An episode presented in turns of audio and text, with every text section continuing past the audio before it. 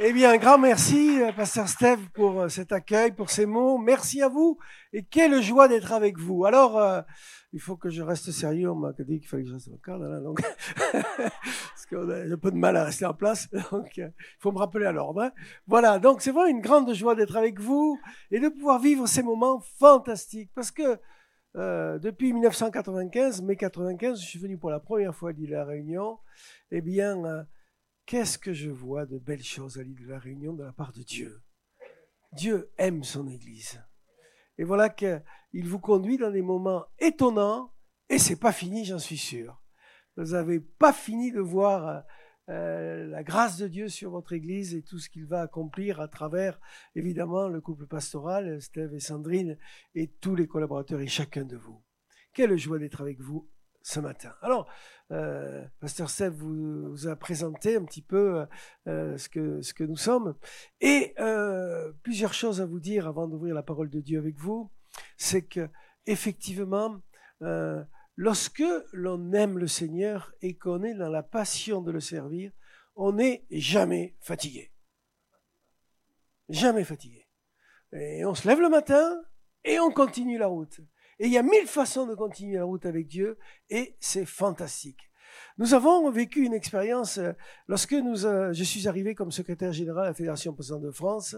Eh bien, j'ai dit à mon épouse, lorsque nous quitterons la fédération, euh, je serai un peu avancé en âge. Eh bien, ça sera le temps de la retraite et bienvenue la retraite parce que c'est le paradis sur terre. sauf que c'est pas ça la vérité. Ce que j'ai dit, ce que j'ai dit, c'est qu'on prendra une moto et nous partirons évangéliser en Afrique et visiter les églises que personne ne va visiter. Et c'est ce que nous avons fait le 29 juin juillet de l'année dernière, nous sommes partis tous les deux sur la même moto et nous avons fait 20 000 kilomètres en Afrique sans aucun rendez-vous avec personne. Et nous avons vu des choses étonnantes de Dieu. Des rendez-vous que Dieu nous a donnés, nous a offerts, et nous sommes aujourd'hui avec une multitude d'amis pasteurs en Afrique qui nous disent revenez. Et euh, ce problème, c'est qu'on ne peut pas être partout à la fois. Mais vraiment, on a vu la main de Dieu. Hier, à l'école dessinée, pour ceux qui étaient là, la session la dernière session s'est terminée avec cette idée, en fait, mais comment être sûr de la conviction que Dieu nous donne, de la terre que Dieu nous puisque nous avons parlé de cela hier. Et en aparté, à la fin, il y a un frère qui est venu me voir et il me dit, mais la plus grosse difficulté, c'est d'écouter la voix de Dieu. Et euh, j'aimerais vous dire ce matin, frères et sœurs, que la personne avec qui vous parlez le plus chaque jour et chaque instant, c'est vous-même. C'est pas Dieu. Vous êtes de grands bavards avec vous-même. Moi, je suis un grand bavard avec moi. Hein. Euh, même la nuit, je me parle tout seul. Donc je me réveille, ah bon, tu t'es dit ça? Oui, tu t'es dit ça, oui, c'est bien ça. Et donc, mes amis, nous sommes des grands bavards. Avez-vous observé que vous discutez sans arrêt, vous-même avec vous, dans vos pensées, dans vos discussions? Euh, ah, Je suis pas beau ce matin, je suis pas belle ce matin. Euh, ou euh, quelle belle journée. Enfin, on a un dialogue intérieur très prolixe et très curieux des fois même. Hein et en fait, c'est important de prendre conscience de ça parce que nous verrons dans cette dimension de l'écoute de Dieu que finalement, ça pourrait ne pas nous rendre service parce que ça pourrait nous empêcher d'entendre Dieu, ce dialogue. Et c'est important de comprendre cela.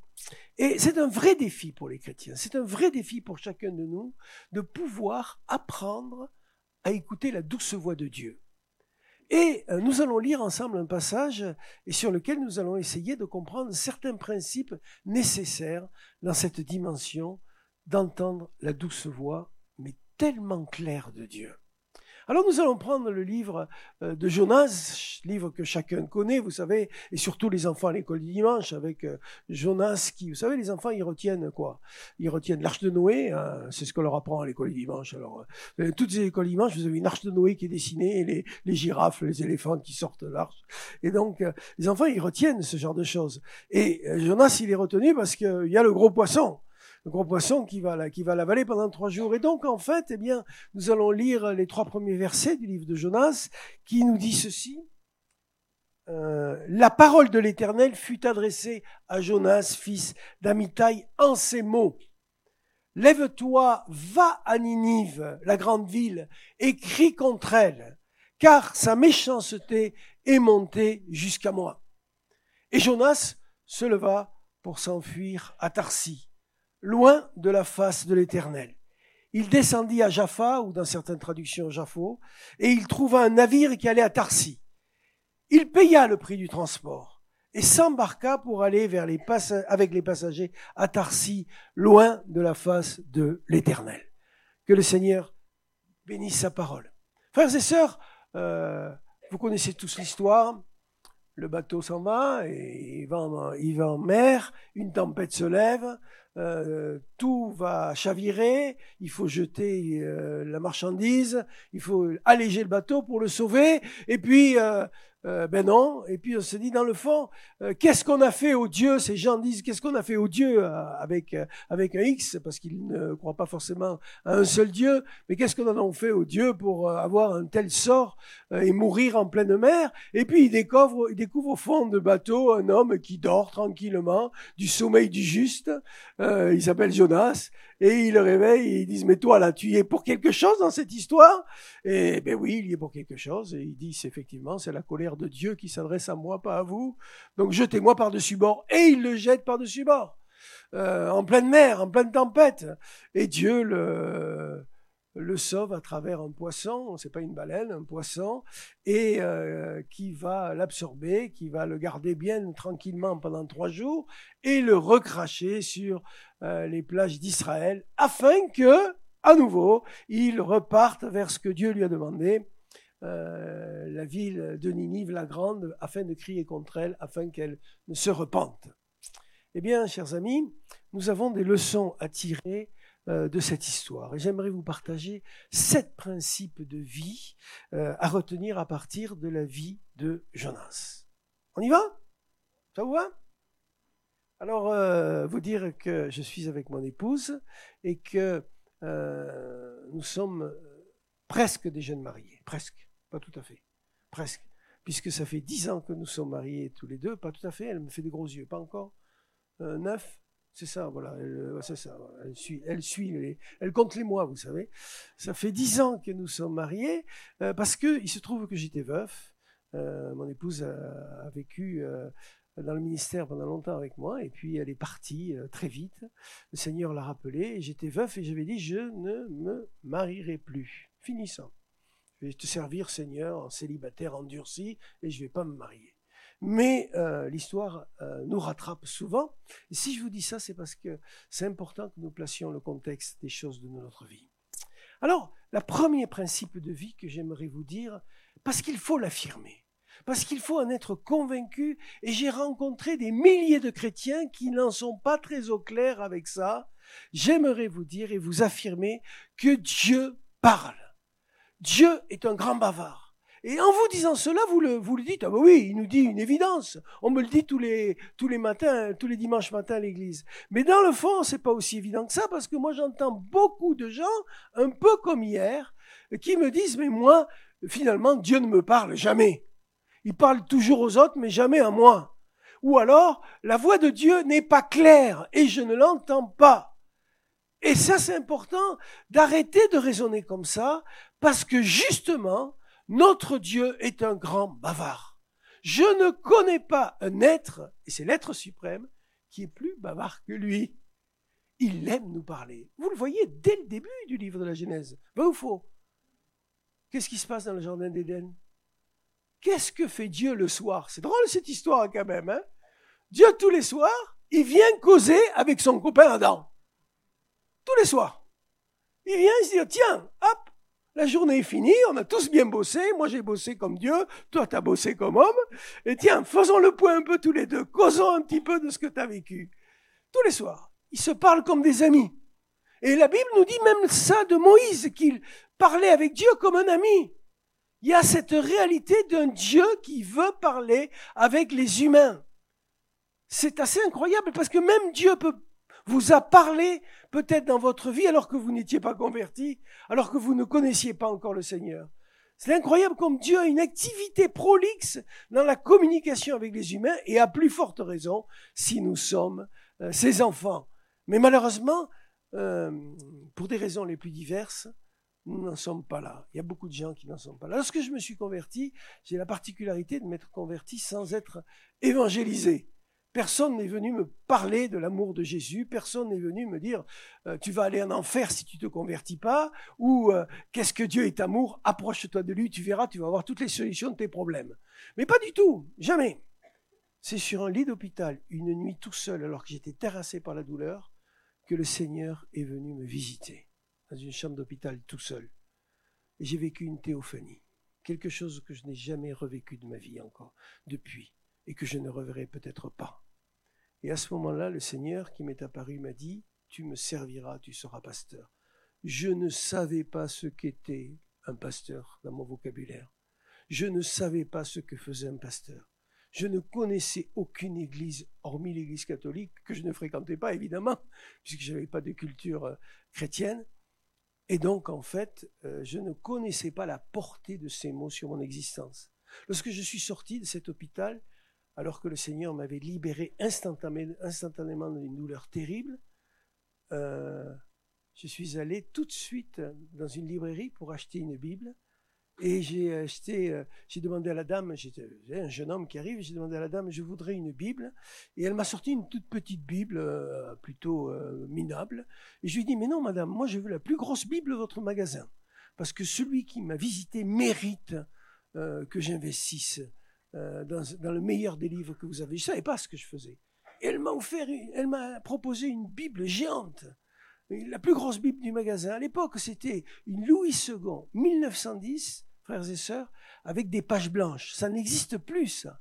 Entre chaque page de la Bible, il y avait une page blanche afin qu'on puisse prendre des notes. Ça, ça n'existe plus. C'est pratique. C'est pratique, ça existait à l'époque. Mais je vous laisse imaginer l'épaisseur de la Bible, n'est-ce pas? Et euh, je suis reparti avec ce livre, et pendant deux ans, tout seul, tous les jours, j'ai appris trois choses. La première, c'est lire ce livre. Et toutes les études montrent que les évangéliques, comme les autres chrétiens, prennent de plus en plus de recul avec la lecture de la parole de Dieu. On va sur YouTube, on écoute dix minutes un message, on, vient évidemment assidûment le dimanche matin pour euh, assister au culte, mais beaucoup de chrétiens ont pris de la distance avec une lecture assidue de la parole de Dieu, et c'est une des plus grandes er-, erreurs parce que la parole de Dieu est le pain vivant notre nourriture essentielle spirituelle qui nourrit notre âme. Ça, c'est un des grands principes que j'ai appris. Le deuxième principe que j'ai appris, c'est que, eh bien, il n'y avait pas de relation avec Dieu sans la prière. Et donc, faire connaître à Dieu nos besoins et faire confiance à ce Seigneur dans la réponse à ses besoins. Et le jeune homme que j'étais tout seul, isolé de toute spiritualité avec qui que ce soit, a forgé cette dimension dans sa vie. Et la troisième qui découle des deux premières, rien ne peut se passer si nous n'apprenons pas à écouter Dieu. Et c'est un apprentissage, c'est une école qu'il faut aiguiser nos oreilles spirituelles pour entendre la douce voix de Dieu, ou des fois la voix sévère de Dieu qui veut nous reprendre. Alors, Dieu parle, je vous le dis. Et s'il parle, il parle de différentes façons. La première façon dont il parle, c'est à travers sa parole. Donc lisons sa parole et nous entendrons Dieu nous parler. Et d'ailleurs, de façon très intéressante, et vous le savez, euh, vous allez lire un verset deux fois, trois fois, un passage dix fois, et soudainement, un mot, un verset jaillit dans votre cœur, dans votre esprit, et vous avez une révélation alors que vous l'aviez, vous le connaissez par cœur, alors que vous, euh, vous êtes, vous avez eu l'habitude de le réciter maintes fois, d'un coup, ce même verset devient en relief dans votre histoire personnelle et vous donne une dynamique qu'il ne vous avait pas donnée jusqu'à maintenant. Je ne sais pas si ça vous est arrivé, mais moi, ça m'arrive souvent. Encore récemment, j'ai fait une découverte d'un verset de l'apôtre Paul que jamais je n'avais lu comme ça et d'un coup, j'ai compris quelque chose après tant de fois que je l'avais lu. Donc Dieu te parle à travers sa parole. La deuxième chose, c'est que Dieu parle à travers les circonstances. Hier, pour ceux qui étaient là, je vous ai parlé de mon témoignage avec euh, la perte de mes clés à Ikea, arrêtée dans la ville d'Evry. Et Dieu, alors que je voulais partir sur notre chemin, eh bien Dieu m'arrête et il m'arrête à Ivry et j'en deviendrai pasteur pendant presque 30 ans les circonstances m'ont conduite dans cette situation. Et beaucoup de circonstances nous amènent à comprendre la volonté de Dieu. Une porte se ferme, des chrétiens veulent la casser parce qu'elle est fermée, alors que Dieu dit arrête d'être impoli, casse pas la porte parce que moi je t'en ai ouvert une autre. Et des fois nous nous s'entêtons et nous cassons les portes et après on va n'importe où. La troisième chose, c'est que Dieu parle à travers les autres, à travers euh, la prédication le dimanche matin. Euh, frères et sœurs, moi je me suis retrouvé dans une situation étonnante, c'est que j'ai donné des milliers de messages et que combien de fois on est venu me voir en me disant tu as touché mon cœur dimanche quand tu as parlé de l'amour. J'ai parlé de l'amour, moi. J'ai pas parlé de l'amour, j'ai parlé de la repentance. J'ai dû glisser de, une, euh, une phrase sur l'amour, mais d'un coup, le Saint-Esprit a parlé à cette personne et lui a révélé quelque chose. À travers moi, Dieu lui a parlé. Et je n'ai pas du tout eu l'intention de dire cette chose-là, mais n'empêche que Dieu a utilisé mes faibles mots pour toucher un cœur. Et Dieu peut parler à travers les choses, les autres de façon très différente. Tu vas rencontrer quelqu'un dans la rue et, euh, il va te dire, je te vois fatigué, repose-toi. Oui, écoute, je fais beaucoup de travail en ce moment, j'ai pas le temps. Et tu réalises pas que c'est Dieu qui est en train de te parler. Dans son amour, qui te dit, qui t'avertit, qui te dit, ralentis un peu la machine. Dieu parle à travers ton épouse. Et là, tous les hommes devraient dire Amen. J'ai pas entendu. J'ai pas entendu, c'est curieux ça. Je, nous sommes en train d'écrire un livre avec mon épouse qui va sortir à la fin de l'année. Et euh, vous allez voir, mesdames, je suis sûr qu'il va avoir du succès ce bouquin. C'est euh, Marie, aimez vos femmes. C'est un livre destiné pour les hommes. Donc je suis sûr que c'est les femmes qui vont les acheter, qui vont l'acheter notre meilleur public pour l'acheter, ça sera les femmes. J'en suis convaincu. Il va sortir, c'est un livre qui, euh, vous savez, le livre que, que vous avez vu hier sur notre mission en Afrique, vous savez comment il a été écrit? Un livre qui, qui est écrit dans un voyage tous les jours. Eh bien, je l'ai écrit sur mon téléphone. Tous les jours, j'écrivais euh, euh, le récit de la journée ou des trois jours qui suivaient, et je l'écrivais sur mon téléphone, et je l'envoyais à mon épouse par mail, et elle, elle le recevait et elle reprenait tout ce que j'écrivais. Et c'est comme ça, en fait, que nous écrivons les livres tous les deux. J'écris sur mon téléphone, je le renvoie sur le téléphone de ma femme, et hop, elle travaille, et puis après on met ça sur ordinateur, et puis après ça part à l'imprimerie. Et eh bien là, en ce moment, nous arrivons à la fin de l'écriture de ce livre, Marie, aimez vos femmes. Frères et sœurs, frères, plutôt pas frères, Dieu vous parle à travers votre femme. Et arrêtez de lui dire tais-toi. Mais Dieu parle à travers vos maris, mesdames, au cas où vous ne sachiez pas. Et là, les femmes, les hommes disent Amen, n'est-ce pas Dieu parle à travers les autres. Dieu peut parler, Dieu peut parler au travers de nos enfants aussi. Hein, hein oh. Dieu peut parler à travers nos enfants. Et Dieu parle aussi à travers les prophéties. La dimension prophétique est importante. Dieu peut parler à travers ces dimensions prophétiques.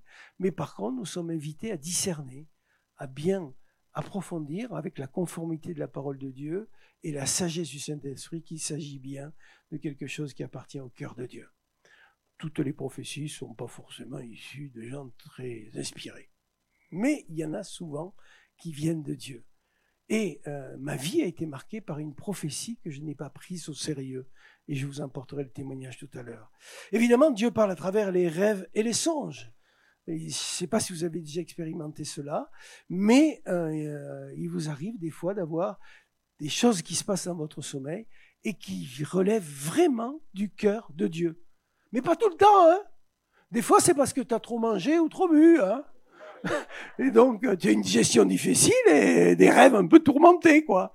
Donc, ne confonds pas tout non plus dans tes rêves. Hein ça peut aussi être juste toi qui te parles à toi-même. Mais dans la réalité, Dieu nous parle le plus souvent dans nos convictions. C'est-à-dire des pensées que Dieu nous donne dans notre pensée. Et c'est là où les choses sont compliquées. Parce que comme on l'a vu, nous sommes de grands bavards avec nous-mêmes, et il va falloir trier entre ce qui m'appartient et ce qui appartient à Dieu. C'est très important de comprendre ça.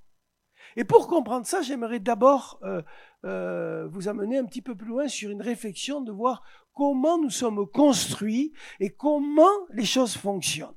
L'apôtre Paul dit dans l'épître aux Thessaloniciens au chapitre 5 verset 23 que le Dieu de paix vous sanctifie lui-même tout entier euh, et que tout votre être, l'esprit, l'âme et le corps soient conservés irrépréhensibles lors de l'avènement de notre Seigneur Jésus-Christ.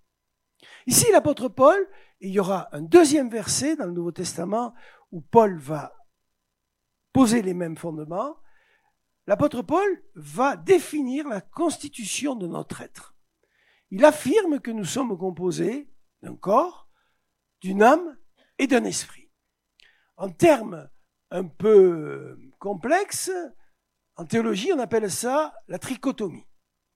Tout le monde n'est pas d'accord avec ces théologies. Il y a des, théologies euh, généralement pas évangéliques, mais je connais des pasteurs évangéliques qui ne sont pas d'accord avec la théologie trichotomiste parce qu'ils ont une lecture à travers de l'Ancien Testament et sont dichotomistes et disent que dans le fond, l'âme et l'esprit, c'est la même nature et que l'homme est composé d'un corps et d'une âme.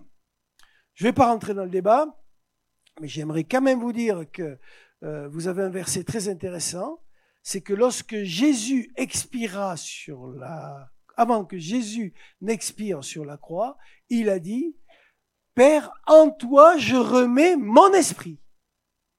Avec un petit E, hein pas le grand, le, grand E qui est le Saint-Esprit. Il n'a pas dit en toi je remets mon âme.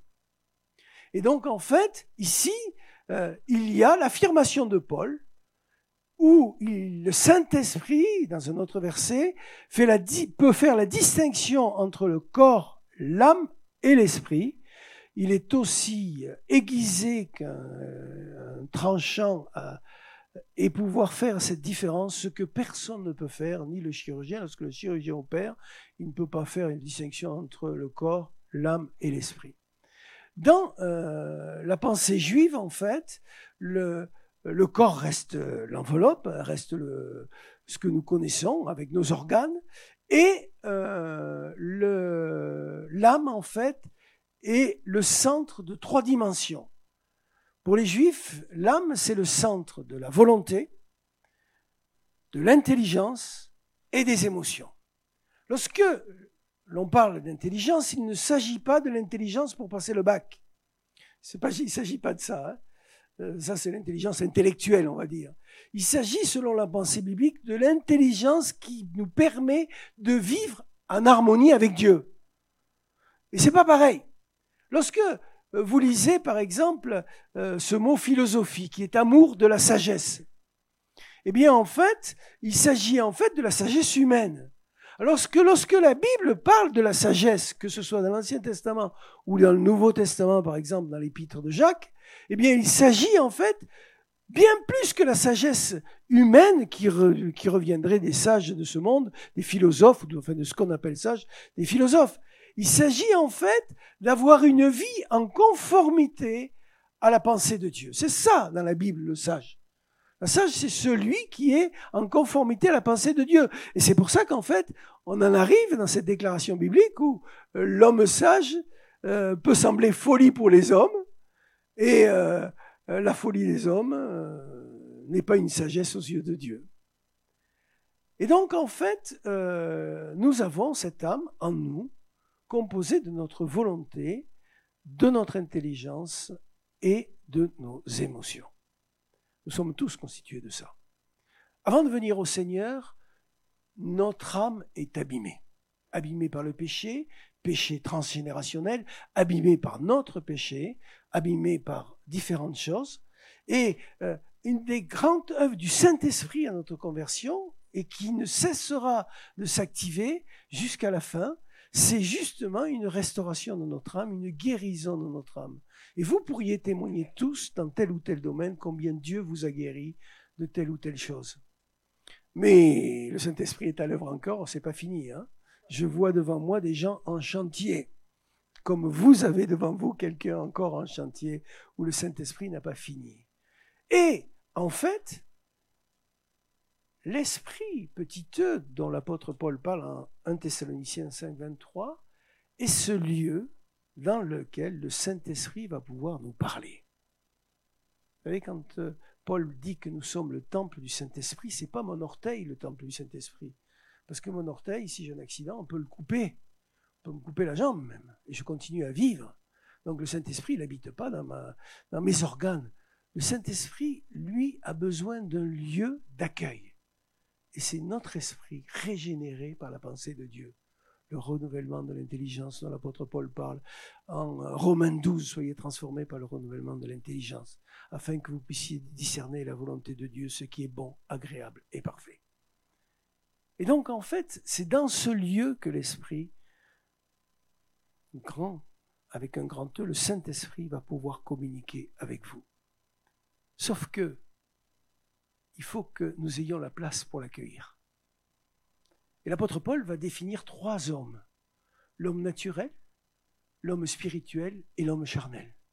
L'homme naturel, c'est l'homme de la nature adamique, celui qui n'est pas encore soumis à Christ, ce que vous étiez, vous, hommes et femmes, avant d'être à Christ.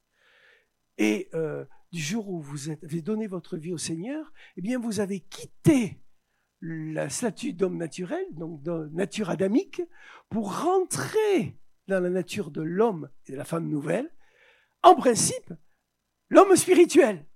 Sauf que l'apôtre Paul dit, ben non, parce qu'il existe une troisième catégorie, c'est l'homme charnel. C'est-à-dire le chrétien qui vit selon son âme, selon les passions de son âme. Et il y a des heures où l'homme qui vous parle, ou des situations où il pourrait fonctionner uniquement dans son âme.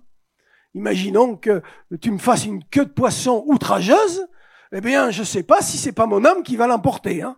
Peut-être que oui, on ne sait jamais. Bon, euh, sauf si ma femme me calme et me rappelle que je suis sous le regard de Dieu.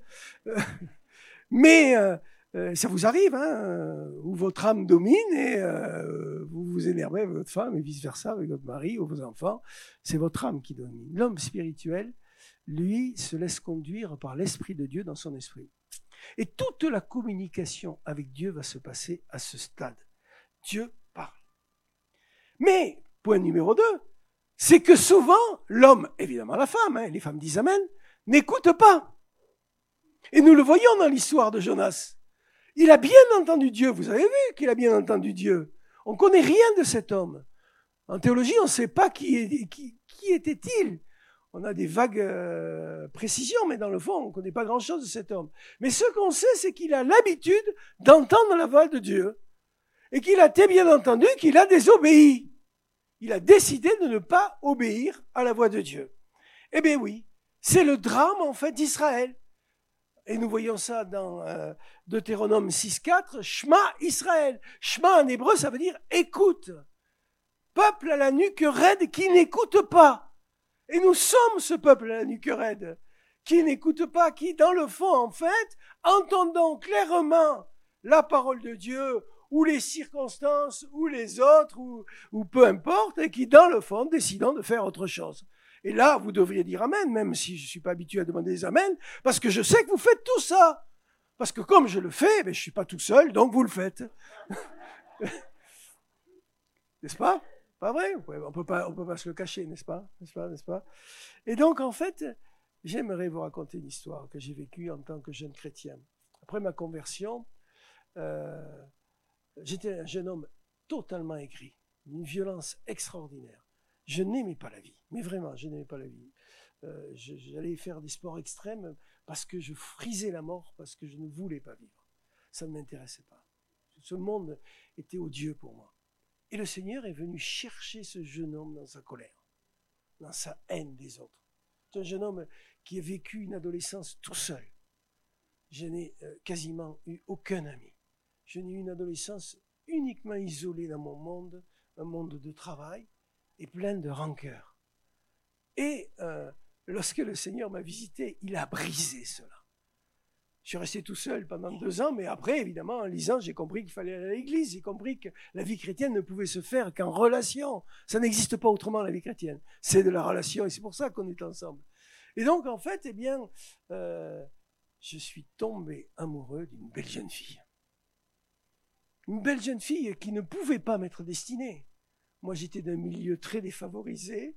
Elle, elle était d'un milieu dont la famille était industrielle, avec euh, des ressources colossales. Et c'était mille lieues de mon, de mon milieu. Et lorsqu'elle était partie pour la première fois en vacances toute seule, sans ses parents, et qu'elle est revenue et qu'elle a dit à ses parents qu'elle était tombée amoureuse d'un vaurien, euh, son papa était pas bien content. Mais lorsque Dieu décide quelque chose, nul ne peut l'empêcher. Et je me souviendrai toujours que je me préparais à aller la rejoindre parce qu'on habitait à 1000 km de séparation tous les deux. Et je me prépare avec ma belle petite de chevaux toute neuve à l'époque. Euh, je vais acheter deux chemises neuves, un pantalon. Il fallait que ce soit beau, n'est-ce pas, pour retrouver celle que j'aimais. Et euh, après une journée de préparation, j'avais fait la vidange de la deux chevaux. Et euh, comme tous les jours, je finissais ma journée avec ce temps de méditation de la parole et d'écoute de Dieu et de prière. Et dans ce temps d'écoute de Dieu, j'essayais vraiment d'écouter, Seigneur, qu'est-ce que tu as à me dire? Et je notais sur un carnet ce que je croyais être la pensée de Dieu. Et des fois, je me trompais, c'est moi qui me parlais. Et des fois, ça se confirmait.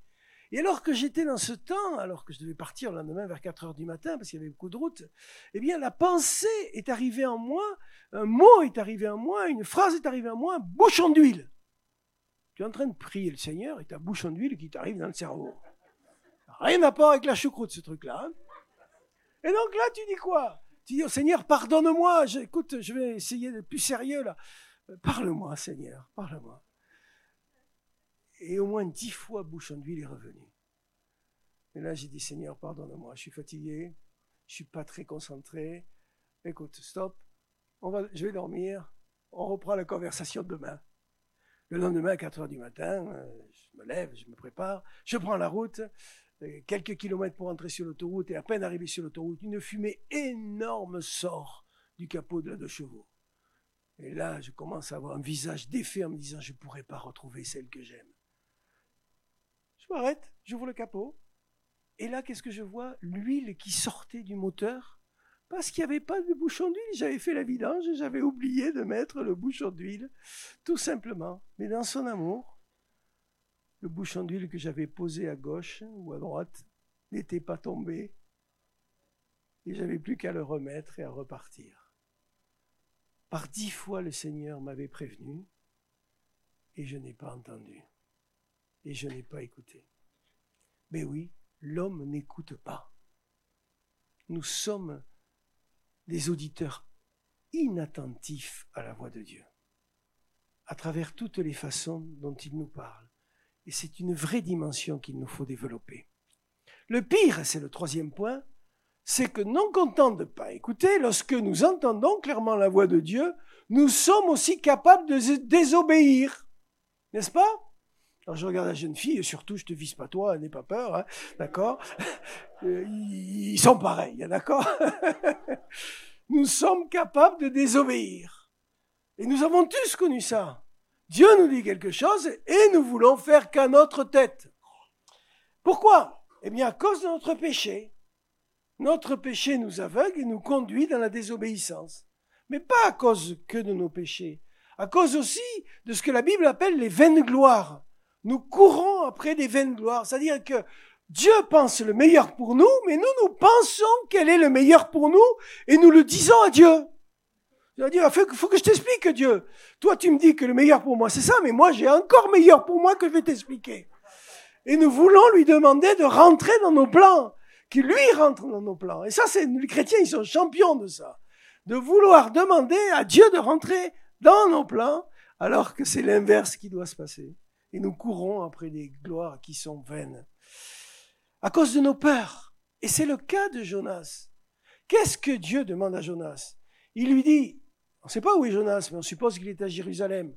Il lui dit, va à Ninive la grande et crie contre elle afin qu'elle se repente. Mes frères et sœurs, imaginez que Dieu vous demande de ça. D'accord? Imaginez que Dieu vous dise, oh, toi, là, Johnny, tu vas aller à Riyad, terre musulmane, et tu vas aller crier dans les rues que s'ils ne se repentent pas, le feu du ciel va descendre sur Riyad et cramer tous les commerces.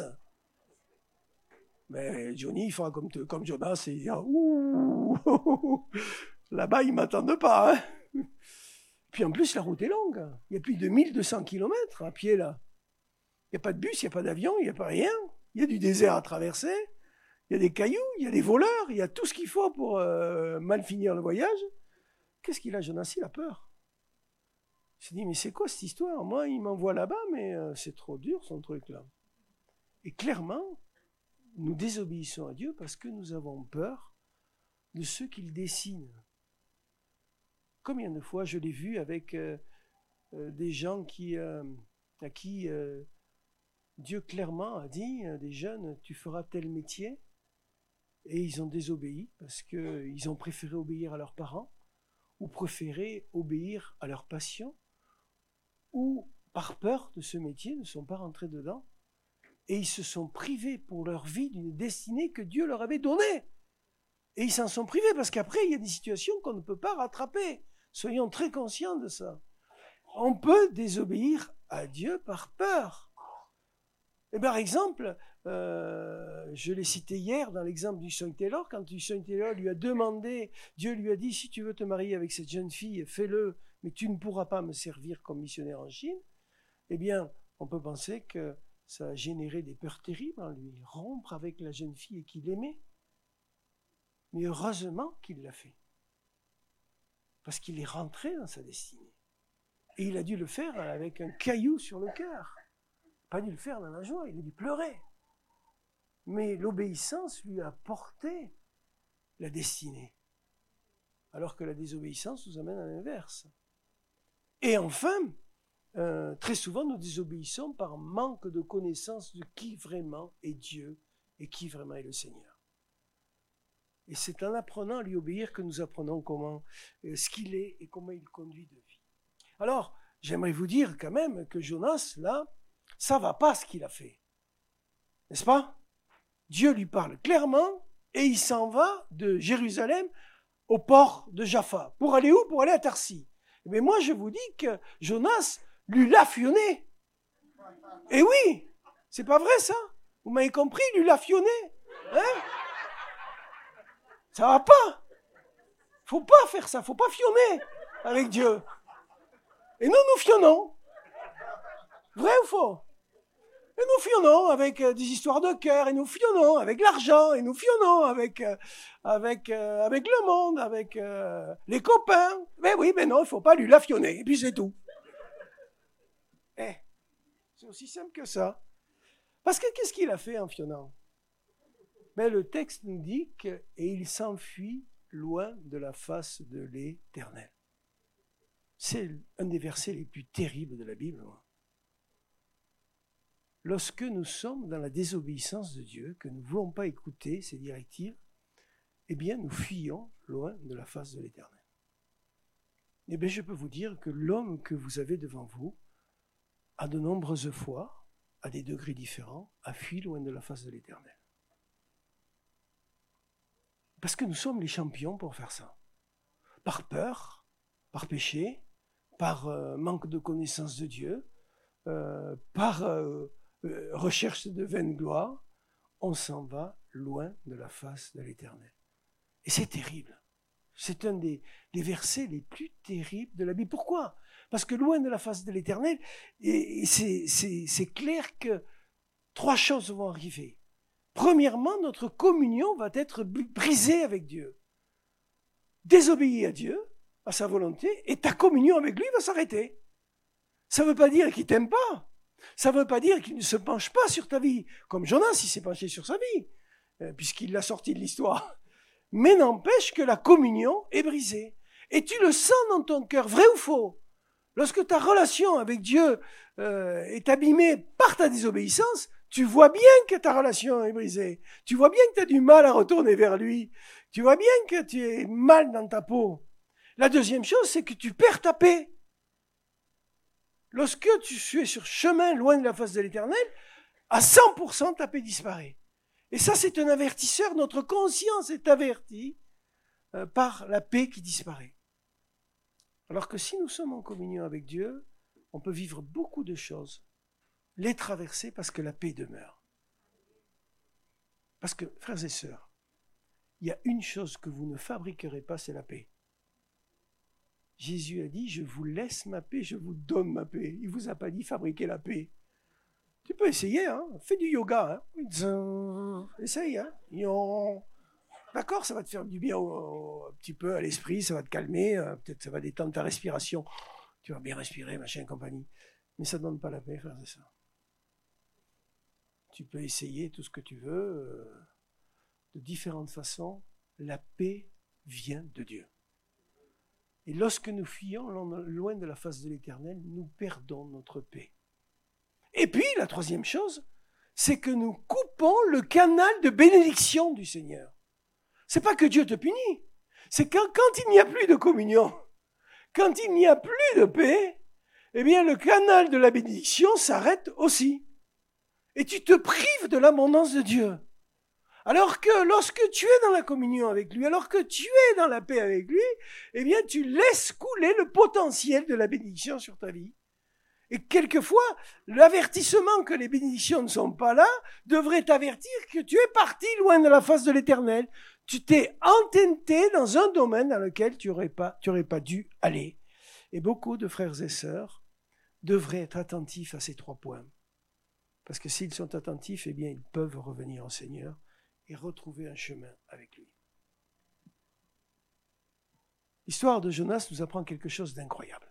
Dieu lui dit d'aller à Ninive. Lui, il va à Jaffa, ou Jaffo, qui est un port, mais pour aller à Tarsi. Sa finalité à lui, c'est Tarsi. Et là, je pose la question, y a-t-il quelqu'un dans cette salle qui sait me situer sur la carte Tarsi? Je regarde, et là faites attention parce que j'ai un appareil photo. Si tu lèves la main, je te prends en photo, et comme chez McDo, on affiche dans l'église, et tu es le chrétien du mois. Pourquoi? Parce que vous trouverez sur aucune carte Tarsi. Ça n'existe pas. Cette ville n'existe pas. Et pendant longtemps, les exégètes, les, théologiens se sont interrogés en disant, mais juif en premier, puisque c'est d'abord un texte d'Ancien Testament, disant, mais c'est quoi cette histoire? C'est où Tarsi? On a fait des suppositions de villes qui, qui s'appelleraient différemment aujourd'hui, etc., ou à l'époque. Mais en fait, les exégètes ont euh, avancé l'idée que ce mot veut dire nulle part. Enfuis-toi loin de la face de l'Éternel et tu iras nulle part. Le chaos, le vide. Et frères et sœurs, combien d'entre nous, par des choix, par des désobéissances, sont allés dans le nulle part de leur existence? Combien j'ai rencontré d'hommes et de femmes qui m'ont donné des témoignages du nulle part sur des choix qu'ils ont faits et qu'ils n'auraient jamais dû faire. Un jour, j'ai rencontré une jeune fille euh, dans mon église et ça a brisé sa vie. Parce qu'encore aujourd'hui, elle vit avec ça. Imaginez-vous. Jeune fille brillante, fiancée, qui passe son bac dans un pays africain, promue un grand avenir tellement elle est brillante. La veille du bac, elle est dans, une salle euh, avec deux copains, trois copines, pour euh, discuter, parce qu'ils avaient besoin de discuter ensemble. Et voilà qu'il y a un jeune homme, qui, un des gars du groupe, qui voit que sur la table, il y a la table au fond, il y a des papiers. Et en fait, c'était les, examens du bac. Et voilà qu'il regarde les épreuves du lendemain. Donc ils ont connaissance, c'est vrai, c'est une erreur de l'administration, ils ont connaissance de ces épreuves. Elle, elle n'aurait pas fait ça toute seule. Mais elle est dans le groupe, donc elle le fait. Le lendemain, c'est l'épreuve, en pleine épreuve du bac. L'armée, on est en Afrique, hein, l'armée rentre dans la pièce. Toi, toi, toi, toi, les six jeunes ont été dénoncés, levez-vous. Elle va partir en prison. Son fiancé va rompre avec elle. Elle va devenir la honte de sa famille et le rejet de sa famille. Lorsqu'elle sort de prison, elle n'a que d'autres solutions parce qu'elle est brillante que de venir en France. Elle obtient une bourse. Et encore aujourd'hui, elle porte le poids sur sa vie, 20 ans après, d'une simple bêtise. Une fille brillante, je lui ai dit, toi un jour tu seras une très grande dame. Elle était la direction générale d'un plus grand groupe d'assurance en France. Mais elle porte le poids de cette histoire. Un simple Tarsi. C'est terrible la vie. Et Jonas a fait le choix de nulle part. Combien d'hommes et de femmes sont dans cette dimension? Et des fois, nous ne réalisons pas que c'est irréparable. Ça ne se réparera pas. Jeune fille qui euh, cède au charme amoureux d'un jeune homme et qui se retrouve enceinte va se retrouver des fois dans l'irréparable, ou un mauvais choix amoureux conduit à l'irréparable. Et on pleure des années avec des situations comme ça, parce qu'on n'a pas voulu écouter les avertissements des autres, la sagesse des autres, parce qu'on n'a pas voulu écouter Dieu qui nous disait n'y va pas, ne fais pas. Et on a choisi notre chemin. Si vous regardez bien, vous rencontrez tout autour de vous des milliers de gens tous les jours qui sont charmants au travail, au sport, etc., mais qui vont à Tarsi. Ils savent pas où ils vont. Ils sont dans le, chaos de la vie. Ils sont charmants. On les aime. Ils sont sympas. Ils sont euh, des fois vraiment intéressants. Mais n'empêche que leur destinée, c'est Tarsi. Et le chrétien ne devrait pas aller vers Tarsi. Lui est destiné à autre chose et c'est, bien votre Église qui rappelle cette dimension. Fuyons Tarsi et restons dans la volonté de Dieu afin d'éviter l'irréparable.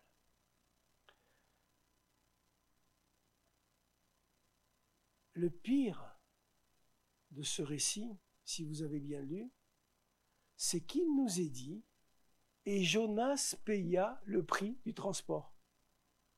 Vous savez, on lit des choses comme ça, on ne fait pas attention. Mais les amis, lorsque Dieu dit à Jonas, va à Ninive, qui va devoir faire 1200 kilomètres euh, pour euh, aller là-bas, qui ne sait pas comment il va faire ce voyage, où est-ce qu'il va dormir, où est-ce qu'il va manger, qu'il n'a pas l'argent, eh bien celui qui l'envoie va pourvoir. Celui qui l'envoie va prendre soin de, ce, cet ambassadeur qu'il envoie. Sauf que lorsque tu t'enfuis loin de la face de l'éternel, lorsque tu vas vers Tarsi, tu es assuré d'une chose, que c'est toi qui vas payer plein tarif le transport. Et combien d'hommes et de femmes ont payé plein tarif? Ceux qu'ils n'auraient jamais dû payer parce que Dieu aurait pris en charge toutes choses. Nous avons, avec mon épouse, fait 20 000 kilomètres en Afrique. Alors que nous montions sur le bateau, j'en ai témoigné hier à 7 pour aller à Tanger, j'ai ouvert l'état de notre compte en banque. Pour essayer euh, d'atteindre Madagascar, eh bien, il faut euh, pas mal d'argent. Parce qu'il faut payer l'essence, il faut payer le logement, il faut euh, payer les réparations, enfin, il y a beaucoup de choses à payer. Nous sommes partis avec 68,50 euros ou 67,50 euros. Ça, c'était l'état de notre compte en banque au départ. Frères et sœurs, ne faites ça que si c'est Dieu qui vous demande de le faire. Je vous le dis, parce que je vous garantis que ça sera l'enfer. Je vous le garantis. Mais si c'est Dieu qui te demande de le faire, tu vas vivre des choses difficiles, mais tu verras un grand Dieu qui pourvoira. Et je pourrais vous donner des témoignages incroyables dans ce domaine sommes tombés en panne en plein désert de Mauritanie. 46 degrés sans ombre. 10 heures à attendre un dépannage. Hein? Tenue de motard, hein? 10 heures en plein désert. Pas une ombre, pas un arbre, rien. Du sable, du sable, du sable, du sable. 10 heures à attendre. Eh bien, Dieu a pourvu.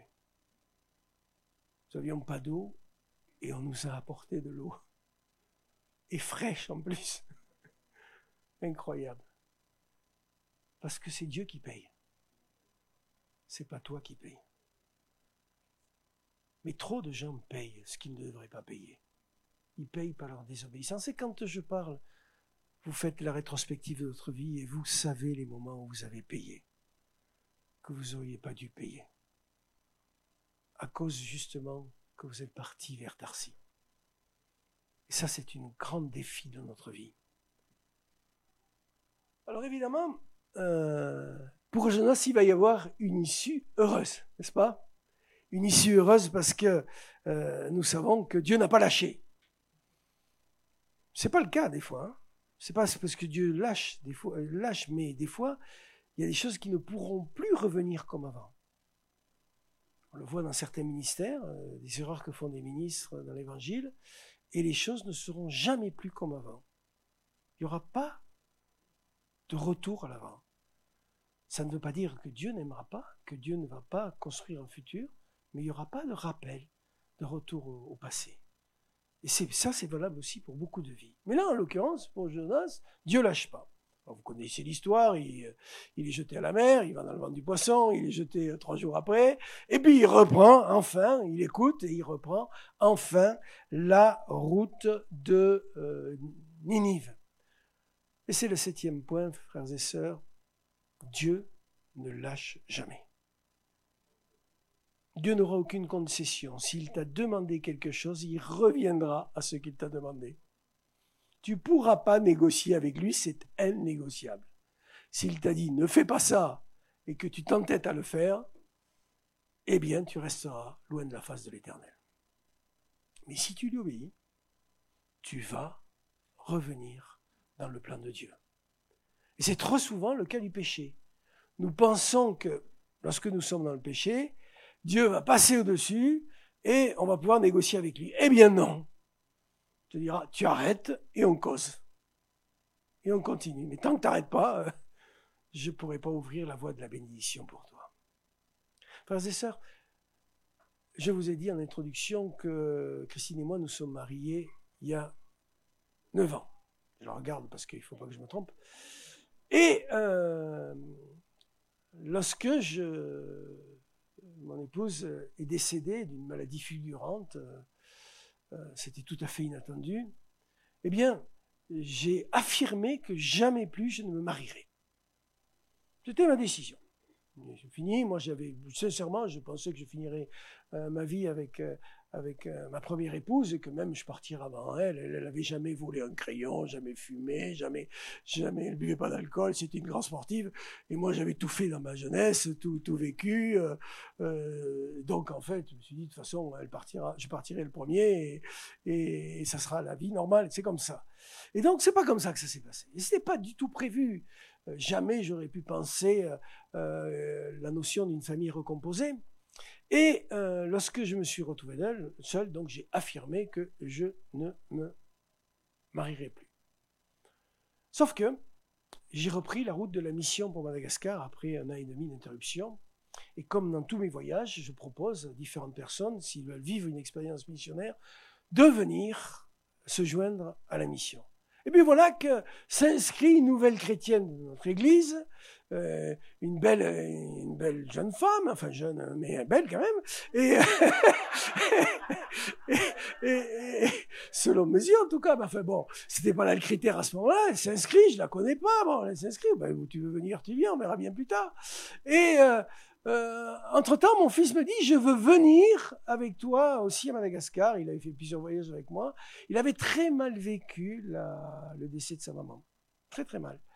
Euh, il, s'était mal préparé. Il avait euh, pensé en fait que la mort c'est facile, mais c'est pas si facile que ça. Et vraiment, il avait connu, après le décès de sa maman, une période difficile. Il était chrétien à l'église, mais c'était très dur. Et il me dit, je veux venir avec toi, voilà. Ok. Euh, ma belle-fille me prévient, me dit attention, euh, il veut faire un petit détour avant d'aller à Madagascar. Et donc, je pense qu'il veut qu'on passe par la Réunion parce que sa cousine était kiné à Saint-Denis. Donc, il veut aller saluer sa cousine. Ils étaient un peu comme des, frères et sœurs, tous les deux. Donc, je lui réponds oui, sans réfléchir. Euh, Réunion, il n'y a pas de problème. Sauf que ma belle-fille revient me voir et me dit, mais non, cause avec lui, il a un autre projet. Et voilà que je cause avec lui, il me dit, on va d'abord aller voir les chutes Victoria. Alors, chutes Victoria, c'est le milieu de l'Afrique, c'est, la Zambie. Et je sais pourquoi il me demande ça. Parce que c'était le rêve de sa maman, qui n'aura jamais été accompli. Et c'est sa façon à lui de finir une histoire. Et je lui ai dit, mais mon fils, tu réalises le prix que ça coûte Paris, Johannesburg, euh, Dubaï, Johannesburg, euh, euh, remonter à Livingston, revenir à Johannesburg, retourner à Madagascar, ça coûte une fortune ton truc, plus les hôtels là-bas, ça coûte une fortune. Il m'a dit, ne parlons pas d'argent, je paye tout. On parle, toi et moi, d'aller voir les chutes Victoria. Et nous voilà partis aux chutes Victoria. Je suis une après-midi allongé sur une chaise longue personne dans l'hôtel, un site magnifique, les hippopotames qui montent leurs oreilles, les singes, on est en pleine forêt. Et là, la seule erreur que j'ai faite, c'est de laisser mon téléphone activé. Le téléphone sonne, c'est un président de l'Union d'église en France qui m'appelle et qui me dit, voilà, nous sommes en réunion et nous sommes tous convaincus que tu dois prendre le poste de secrétaire général de la Fédération protestante de France. Et moi, je lui réponds, je n'ai aucune conviction, je suis un homme libre et je le resterai, et je raccroche.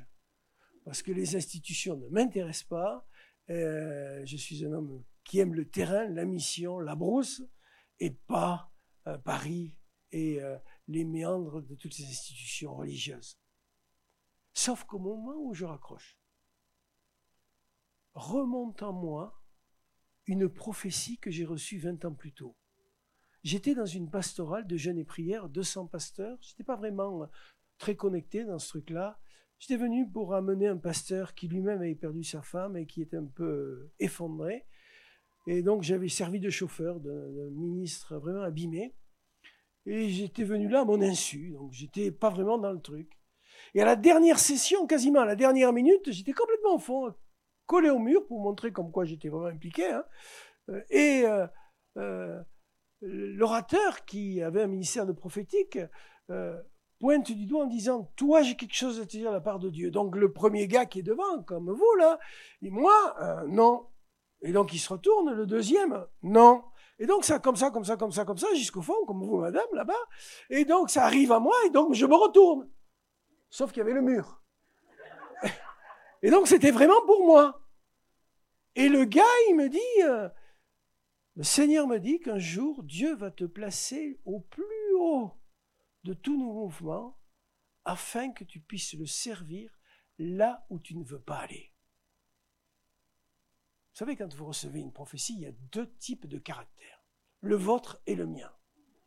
Le vôtre, vous êtes spirituel, vous dites, oh merci Seigneur, tu as parlé à mon cœur.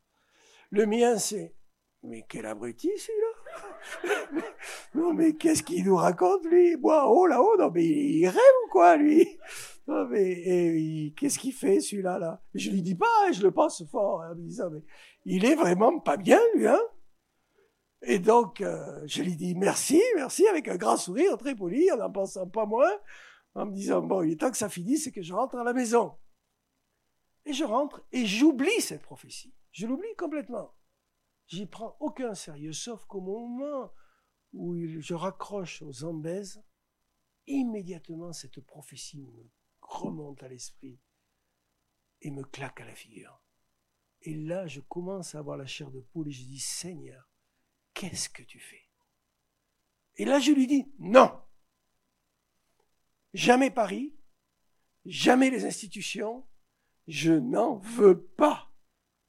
Dieu est poli, hein? Jonas D'accord, tu vas aller à Tarsi, vas-y. Fais ce que tu veux, vas-y, mais de toute façon, je te rattraperai. Je pars à Madagascar. L'équipe missionnaire arrive, dans laquelle il y a euh, cette dame blonde que je connais pas beaucoup, et qui euh, a besoin de trouver une place dans l'équipe missionnaire. Donc, euh, on se met d'accord, je lui confie le secrétariat médical. On va faire euh, des visites médicales avec euh, plus de 350 enfants, avec un médecin, et elle va minutieusement euh, faire le secrétariat médical de toutes les fiches médicales, sauf que chaque soir, elle est obligée de venir me rendre compte. Et chaque soir, elle vient me voir en me disant, voilà, le médecin prescrit une opération pour demain, ça va coûter environ tant, comme moi je tiens la bourse, il faut qu'elle cause avec moi. Et par contre, il faut acheter tel médicament, il faut acheter des paires de lunettes. Enfin, nous passons une heure tous les soirs à ajuster les décisions à prendre. Et je vais rentrer 15 jours plus tard à Paris avec deux problèmes. Le premier problème, cette histoire de prophétie qui est en train de se réveiller dans mon cœur et de Fédération protestante de France. Et le deuxième problème, c'est mon cœur qui, quand même, a été un peu sous le charme de la dame. Alors que j'avais dit plus jamais. Et comme j'ai dit plus jamais, plus jamais, n'est-ce pas? Et comme j'ai dit non pour la fédération, eh bien c'est non. Mais tu ne peux pas tenir tête à Dieu. Tu peux pas. Et bien évidemment, chemin faisant, Christine et moi, nous avons appris à nous connaître, à nous apprécier. Et plus j'apprenais à la connaître et l'apprécier, plus j'avais un problème. C'est que derrière la dame, eh bien, se cachaient quatre enfants. Et donc, tu prends la dame, tu prends aussi les quatre. Et ça, il n'en était pas question. Moi, les miens, ils avaient fini les crises d'adolescence, terminé. J'avais payé les permis, terminé. J'avais payé les études, fini. Ils s'étaient mariés, chacun m'avait fait deux enfants, j'avais six petits-enfants. Alléluia, Amen, bouclé. Et là, pas question. La dame est belle, elle a beaucoup de qualités, mais le petit colis derrière, j'en veux pas. Vrai ou faux? Vrai ou faux?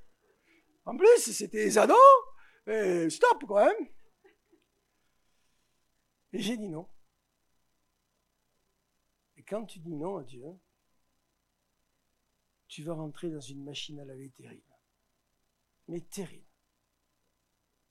Et pendant neuf mois, vous m'auriez mis dans une machine à laver, j'aurais été plus à l'aise que dans la vie. Non, pendant neuf mois, j'ai combattu avec ces deux sujets et je disais non à Dieu. Et Dieu me disait, quand tu veux, tu me dis oui.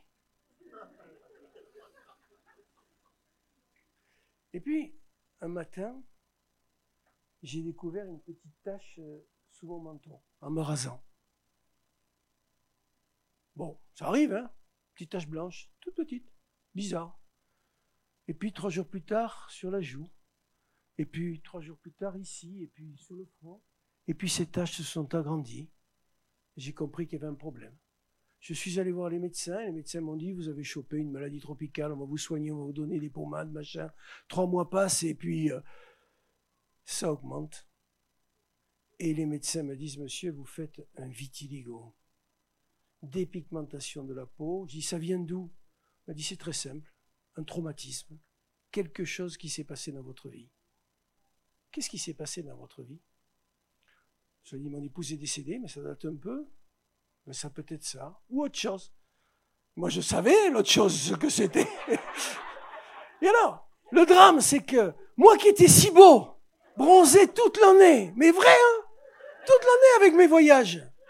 Là, j'étais devenu le gars le plus laid de la Terre. Et si vous regardez les photos, mon épouse les a gardées, mais il n'y avait pas homme plus laid que moi. Donc il fallait que je cache ça. Et donc je me maquillais, ma fille est esthéticienne, elle m'a ramené des produits de New York. Si vous voulez des cours de maquillage, madame, mesdames, je vous en donne quand vous voulez tous les matins, je passais une heure à passer des crèmes épaisses, machin et compagnie. Le problème, c'est que c'est pratique, les crèmes. Hein. avant de prêcher, pendant le louange, tu as déjà ta crème qui commence à fondre un peu. Et donc, avant, avant de prêcher, tu es obligé d'aller dans les toilettes pour te remaquiller. Et donc, tu passes ta vie sans arrêt à te remettre du truc, là. Qu'est-ce que je vous plains, mesdames? Vrai de vrai Mais vrai de vrai J'ai fait ça pendant deux ans. Hein je vais vous dire, il m'est même arrivé une anecdote que je n'ai pas racontée ce matin. Et on arrête après. Hein. Il m'est même arrivé une anecdote. Le 22 juillet 2014, un secrétaire vient me voir et me dit, je venais de prendre mes fonctions à la fédération. Le président de la République veut vous voir cet après-midi. J'avais même pas de cravate. Donc je pars acheter une cravate et je mets une cravate et j'arrive euh, à l'Élysée. C'est la première fois que je traverse la cour de l'Élysée, que vous voyez la télé là. Tu traverses tout seul la cour d'Élysée, tu dis Seigneur, qu'est-ce que tu me fais là? C'est quoi ce truc-là? Et donc je me retrouve, j'étais en face du Premier ministre, à l'époque c'était Manuel Valls, il y avait euh, le ministre intérieur, Cazeneuve, et euh, François Hollande. Et il se passait des papiers, c'est une chose que j'avais jamais vécue, il se passait des papiers, des feuilles à cinq, ils écrivaient des choses, il se passait des feuilles. Et un bout d'un moment, mon maquillage commençait à couler. et Emmanuel Valls, que je connaissais, me regardait, me fixait. Et il a dit, mais il se maquille, le mec il se maquille. Et, donc, je suis sûr qu'ils sont passés les papiers. Il se maquille, le gars, là, il se maquille. Il dit, Seigneur, quelle histoire. Et un jour, j'ai dit à Dieu, je t'obéirai. J'ai compris. J'ai compris. J'ai dit oui à Christine. J'ai dit oui à ses enfants. Eh oui, il a fallu payer les études. Hein. Mais Dieu a pourvu. Mais Dieu a pourvu. Parce que Dieu paye le prix du transport. Et j'ai vécu avec elle une aventure à la Fédération protestante de France qui a marqué ma vie. Et je crois qu'à ma façon, j'ai servi le Seigneur. Et euh, je suis l'homme le plus heureux d'avoir épousé euh, Christine qui n'a pas voulu que le jour de notre mariage, je me maquille. Elle a épousé l'homme le plus laid de la terre. Sauf que Dieu a fait quelque chose d'étonnant. Les médecins m'ont dit que ça sera irréversible. Comme beaucoup de gens qui ont un vitiligo, qui devront vivre avec. Et un jour, en me rasant toujours, je dis tiens, c'est bizarre, ça a l'air de s'effacer ici et progressivement la pigmentation de ma peau est revenue. Et les médecins disent que c'est exceptionnel. Et j'ai compris la grâce de Dieu, que Dieu avait réouvert le robinet de la bénédiction. Sauf qu'il me reste encore une petite tâche, si vous regardez bien là. Et ça, c'est important. Parce que tous les matins, quand je me rase, le Saint-Esprit et le Seigneur me disent, quand tu veux, tu me désobéis. Rappelle-toi comme tu veux. Et c'est bon d'avoir des petits trucs comme ça. T'es prévenu donc que, que ce soit ça ou autre chose pour toi, c'est bon que tu t'en rappelles et que tu évites d'aller à Tarsi dans ta vie, comme ça tu fais des économies de bien des choses. On va se lever et confier tout ça au Seigneur. Levons-nous.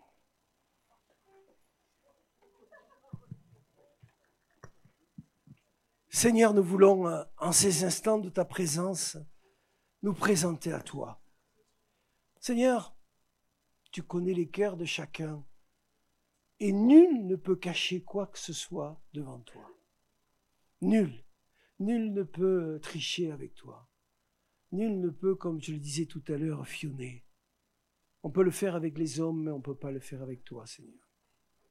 Tu connais nos histoires de vie, tu sais euh, chacune de nos histoires de vie par là où nous sommes passés, et tu sais là où nous en sommes aujourd'hui.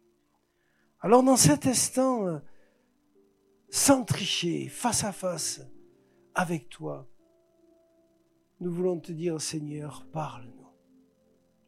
Nous voulons te dire, Seigneur, parle, je t'écoute. Parle, je t'obéirai. Parle, je te suivrai. Et peut-être que Dieu te dit, lâche. Peut-être que Dieu te dit, viens. Comme Jonas, tu es parti vers Tarsi, mais viens maintenant, afin que je te ramène vers la bergerie, afin que je te ramène sur le chemin de la paix, afin que je te ramène sur le chemin de l'abondance. Alors en cet instant où nous sommes ici dans l'intimité du Seigneur, chacun face à lui, je ne vais pas te demander de lever la main, je ne vais pas te demander de t'avancer, mais s'il se passe quelque chose, ne résiste pas. Laisse Dieu agir dans ton cœur. Saint-Esprit descend. Saint-Esprit opère du surnaturel dans la vie. Ouvre des portes qui sont fermées. Réouvre des chemins qui étaient barrés. Ouvre un avenir qui semblait fermé. Tu es le Dieu du possible. Je sais combien tu nous aimes et combien tu veux agir dans nos vies. Nous refusons de fuir loin de ta face. Nous refusons d'aller vers Tarsi, le n'importe quoi, le chaos, pour choisir la communion avec toi, pour choisir la soumission qui est la meilleure part que nous pouvons prendre. Tu es ce Dieu qui veut créer la vie pour nos vies. Et tu ne veux pas autre chose que cela. Saint-Esprit, descend sur mes frères et sœurs. Remplis leur cœur. Je sais qu'en ce moment, dans les cœurs, il se passe quelque chose et que tu opères des choses nouvelles et je te bénis pour cela. Je prie que tu restaures. Je prie que nous ne fondions pas notre avenir sur des peurs.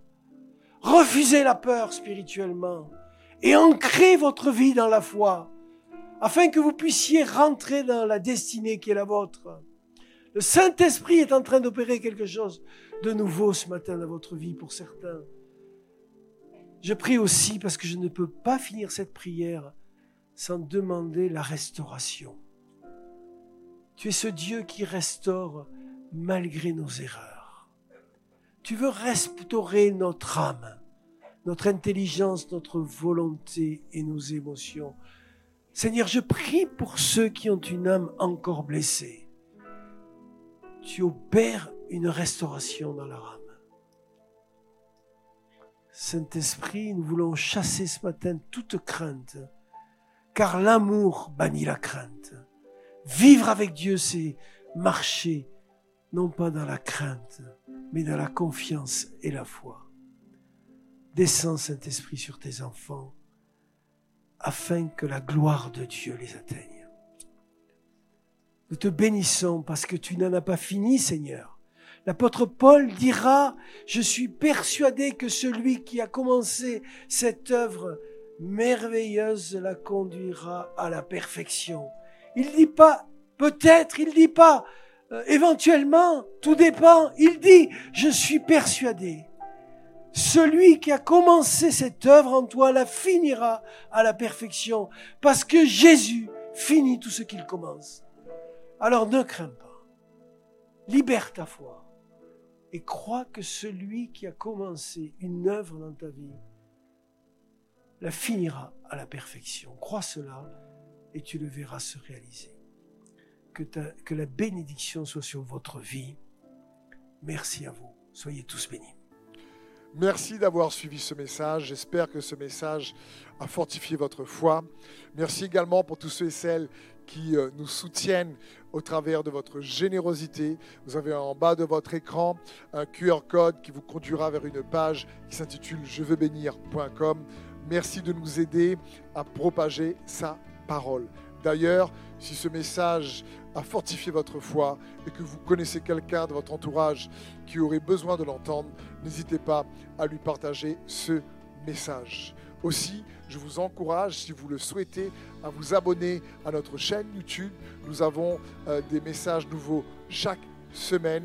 Nous sommes aussi présents sur d'autres médias dont vous aurez donc les liens dans la description ci-dessous. En tout cas, merci de nous avoir suivis. Soyez bénis.